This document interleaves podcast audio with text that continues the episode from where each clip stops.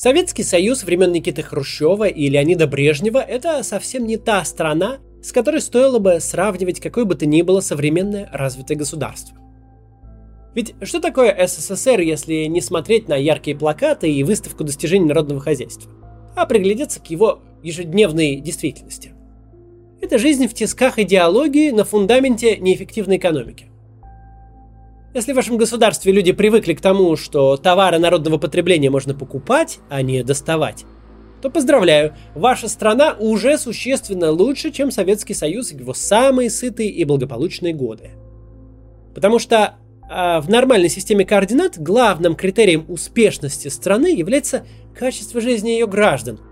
А в состязании по уровню жизни Советский Союз это заведомо слабый противник, для которого любое современное государство просто верх развития человечества. Но с февраля 22 года наша система координат здорово изменилась. В сегодняшнем ролике я хотел бы поговорить не об экономике и не об уровне жизни людей, а о чем-то более абстрактном. Мне бы хотелось поговорить о том, насколько же деградировали ценности в путинской России. Вернее, я назову три причины, почему путинская пропаганда гораздо хуже агитпропа времен СССР. В данном случае я имею в виду, конечно же, СССР после ухода Сталина. Это очень важное уточнение. Досмотрите ролик до конца, потому что к этому мы еще вернемся.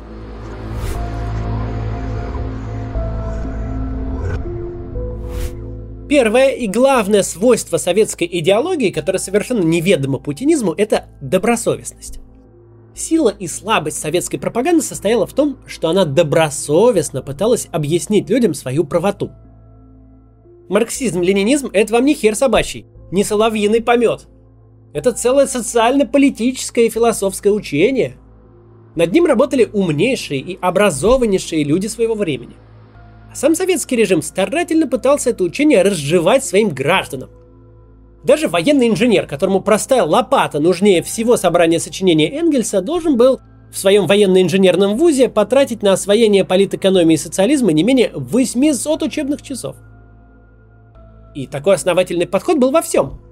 Если советскому телезрителю нужно было рассказать о том, как загнивают Соединенные Штаты Америки, в эфир выпускали не Кракена, то есть не Шейнина с его ведром аргументов.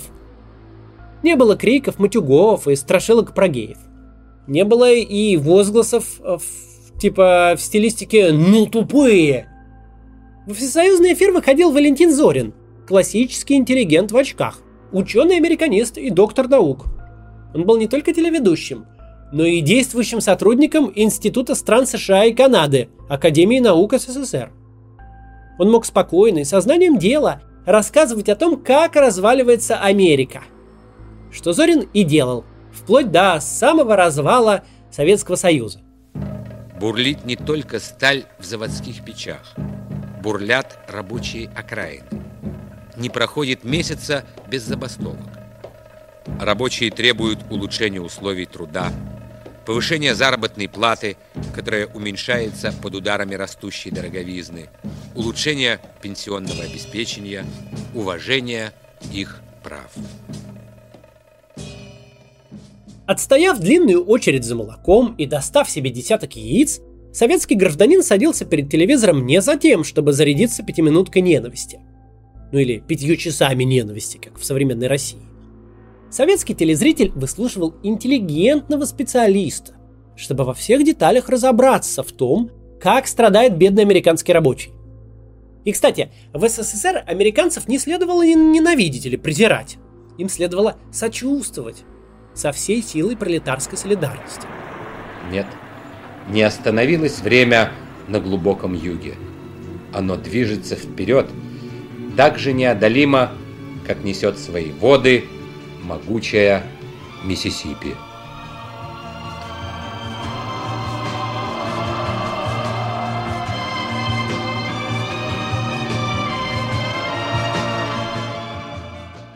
Советская пропаганда, в отличие от путинской, была нацелена на интеллект, а не на низменные животные инстинкты.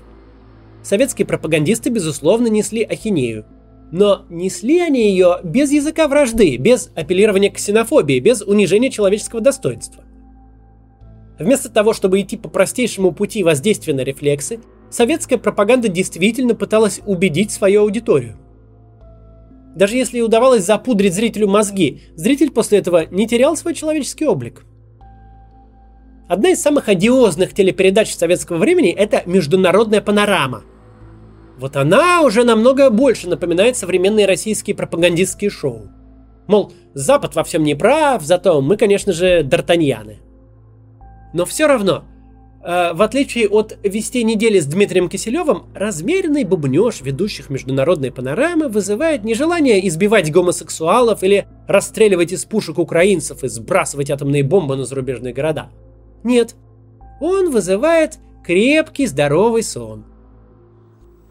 Трудные проблемы укрепления доверия на повестке дня конференции в Стокгольме – на очередном заседании Политбюро ЦК КПСС отмечалось, что эта конференция сможет оправдать ожидания при условии, что все ее участники проявят чувство ответственности и политическую волю к деловым переговорам. Высказывает свое мнение и мировая общественность. На проходившей в Западном Берлине чрезвычайной сессии Всемирного Совета Мира было принято программное заявление «Устранить глобальную угрозу ядерной войны». В одной советской книжке для дошкольников был опубликован поучительный рассказ. Я его, мы его тут прикинули по памяти, потому что я сам ходил в советский детский сад и помню нечто подобное тоже. Кроме рассказов про доброго дедушку Ленина, была и такая вот история. Значит, суть была, типа, разговаривают три ребенка между собой. Один говорит, эх, как здорово было бы уснуть и проснуться при коммунизме. Второй ему возражает – нет, я бы хотел своими глазами увидеть, как строится коммунизм. Третий отвечает, я хочу строить коммунизм своими руками. О чем свидетельствует эта пропаганда для самых маленьких? Советский Союз, безусловно, двигался к заведомо ошибочной цели. Построение коммунизма – это невозможная утопия, недостижимый мираж. Но весь парадокс в том, что выбрав неверную цель, СССР правильно определил для себя общее направление – в отличие от путинской пропаганды, которая целиком стоит на идее возвращения к несуществующему золотому прошлому, советская идеология была направлена в будущее. Да, в обоих случаях речь идет о миражах. Построить коммунизм, вернуться к славным временам. И то, и другое это неправильные цели для государства. Но тем не менее, советская власть призывала вперед. Вперед и ввысь, через терник звездам. Путинизм же грезит неким светлым прошлым – это принципиально разные системы ценностей. Поэтому Советский Союз, идя своей дорогой в никуда, все же оставил после себя и космические технологии, и атомные электростанции, и колоссальное культурное наследие. Путинизм же, шагая своим путем в никуда, оставляет за собой руины Мариуполя, Бучу, обстрельную Запорожскую атомную электростанцию и архаичный культ смерти. Об этом культе даже я, я делал даже отдельный ролик, посмотрите, если не видели. Все советское общество было э, глубоко травмировано Великой Отечественной войной. Партийная номенклатура тоже не была исключением. Эти люди при всех своих качествах знали цену войны, а некоторые и сами были фронтовиками. Поэтому настоящим столпом всей советской идеологии была борьба за мир. Да, в реальности борьба за мир по-советски – это наклепать столько танков, сколько не было во всех остальных странах вместе взятых. С ВВП на душу населения в Советском Союзе было плохо, зато с количеством танков на душу населения было все отлично, впереди планеты всей. Но все-таки на уровне официальных деклараций поддержание мира во всем мире было прямо-таки одним из экзистенциальных смыслов существования СССР, наравне с построением коммунизма. В рамках той идеологии было просто неприлично хвастаться способностью уничтожить Соединенные Штаты, Великобританию и вообще всю жизнь на планете. Никаких разговоров про радиоактивный пепел на месте Америки или про утопление британских островов. Наоборот, мир труд май.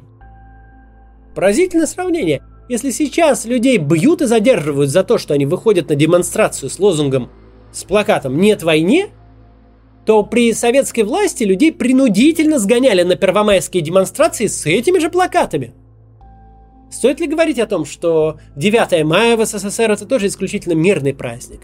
За всю советскую историю военные парады на День Победы проходили лишь четыре раза. Чтобы совместно с другими народами и государствами исключить войну из жизни человечества. От имени 250 миллионов советских людей мы обращаемся ко всем, кому дорого будущее планеты. приложим все силы, чтобы оно было мирным. До начала войны одной из излюбленных тем на моем канале было разоблачение радужных мифов о Советском Союзе. Я сейчас не отказываюсь от своих слов. СССР – это крайне несвободное и крайне неэффективное государство, где жизнь наших родителей проходила в очередях и беспросветном товарном дефиците. Вместе с тем, советская история не монолитна и делится на периоды. Важнейшей точкой отсчета советской эры является смерть Сталина. До этой черты мировая война, кровавый мрак массовых репрессий, страх, милитаризм, извечные поиски внутренних врагов и абсолютное пренебрежение человеческой жизнью. А все то, что является предметом ностальгии миллионов наших соотечественников, возможно, ваших родителей или дедушек и бабушек, так вот все это относится к постсталинскому СССР. Но отнюдь не во времена завоевания космоса, мирного атома и высокой культуры нас толкает современный путинский официоз. Репрессии, милитаризм, выискивание врагов народа и большая война – туда нас тянет путинизм. И именно оттуда родом все эти взвинченные интонации путинской пропаганды – Иногда кажется, что современные отечественные спикеры перед своими выступлениями специально пересматривают речи сталинского прокурора Андрея Вышинского. Находятся еще внутри страны те, кто шакалит еще у иностранных посольств, у иностранных представительств дипломатических, рассчитывает на поддержку иностранных фондов и правительств, а не на поддержку своего собственного народа. Под руководством Троцкого под руководством германской, японской, польской и других разведок делают свое черное дело по приказу своих хозяев. А тем более российский народ всегда сможет от, отличить истинных патриотов от подонков и предателей и просто выплюнет их, как случайно залетевшую в рот мушку, выплюнет на панель. Вся наша страна от малого до старого ждет и требует одного – изменников – и шпионов, продавших врагу нашу родину, расстрелять, как поганых псов. После ухода Сталина голосом советского официоза стал бархатный голос Игоря Кириллова, ведущего главных советских информационных программ. Он доносил официальную позицию партии и правительства, но как бы с нормальным человеческим лицом, интонацией. Всю ту чушь, которую ему приносили в студию, он зачитывал доброжелательно и с легкой улыбкой. А вовсе не пытался вбить тебе в мозг бетонную сваю, как это делает Дмитрий Киселев. И уже заодно это его стоит помянуть добрым словом. Да, даже в сегодняшних условиях санкций и контрсанкций провинциальная пятерочка является потребительским раем в сравнении с крупнейшим советским универмагом. Но вместе с тем отнюдь не Советский Союз, который клепал танки десятками тысяч штук, развязал крупнейшую с 1945 года войну в Европе. Военная агрессия противопоставила нашу страну всей мировой цивилизации. И ее осуществили не Никита Хрущев, не Брежнев и не Андропов с Черненко, и тем более не Горбачев. Даже в худшие годы холодной войны Советский Союз оставался частью цивилизации, несмотря на все свои чудачества. За грань цивилизованности нас поставил не кто-то из идеологически заряженных советских вождей, а циничный бюрократ, которому просто захотелось пересидеть их всех на своем троне. Задачей советской пропаганды было воспитание граждан и формирование человека будущего. Реализация, конечно, была так себе. Ну чего уж там, хотя бы намерение было благородное. У путинской пропаганды задача совсем иная. Вымыть из человека человеческое – и, к сожалению, в этом плане реализация у нее на высоте. Говоря о том, что путинская пропаганда существенно хуже советской, не следует делать вывод о том, что, мол, есть плохая и хорошая пропаганда. Пропаганда это в принципе очень плохо. В разные времена она может быть умной, тупой и еще тупее, но лучше, когда ее вовсе нет. Любая государственная политическая пропаганда это зло. Это искажение реальности, опасное э, возвеличивание самих себя на фоне других. Но в сортах этого зла иногда необходимо разобраться. Многие наши сограждане, которые ностальгируют по СССР, приводят такой аргумент. Люди тогда были добрые. Не знаю, так это или не так, и как это вообще измерить, но вполне допускаю, что советские люди действительно были добрее. Ведь они не смотрели вечер с Владимиром Соловьевым. До завтра. Каков твой генетический код? Ты мразь! Ты мразь за кого? Ты! Не позорь Татарстан, мразь! Вот эта рука может голову в другое положение тебе привести. И долго ты потом будешь из своей задницы вытаскивать. Нацистскую мразь! Я не хочу морать свои руки об эту мразь. Пшел вон отсюда, мразь нацистская. Им оказывается больно, когда я начинаю отрывать головы биониклам. Ха-ха-ха! Головы! Страшно, да? Вам больно, больно. Да? Тин-тин-тин-тин.